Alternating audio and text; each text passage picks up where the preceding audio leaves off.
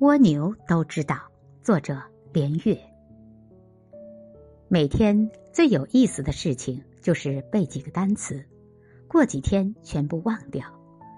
人脑并不是一个可以高效写入信息的硬盘，它像石头、骨头、龟壳、竹片等一切坚硬的东西，就是用刀刻一个字也得很长的时间。这符合人的本质，一切都得慢慢来。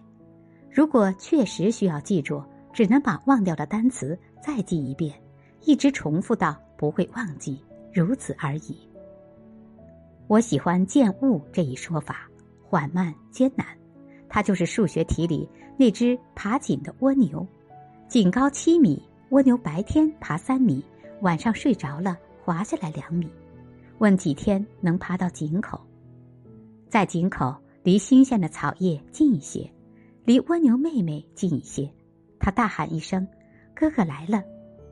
五天后才抱到他。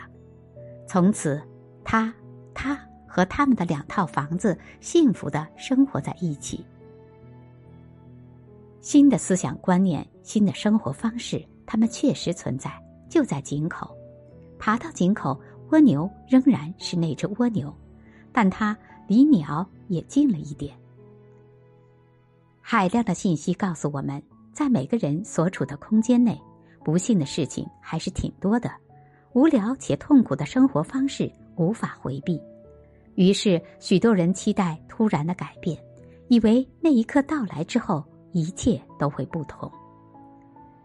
哦，不是的，你若没有慢慢的爬行过，那一刻不会到来；不经历遗忘，记忆不会到来；若不在旧中挣扎。也见不到外面的星。正因为晚上必然会下滑两米，才需要白天向上爬三米呀。蜗牛都知道，人也要知道。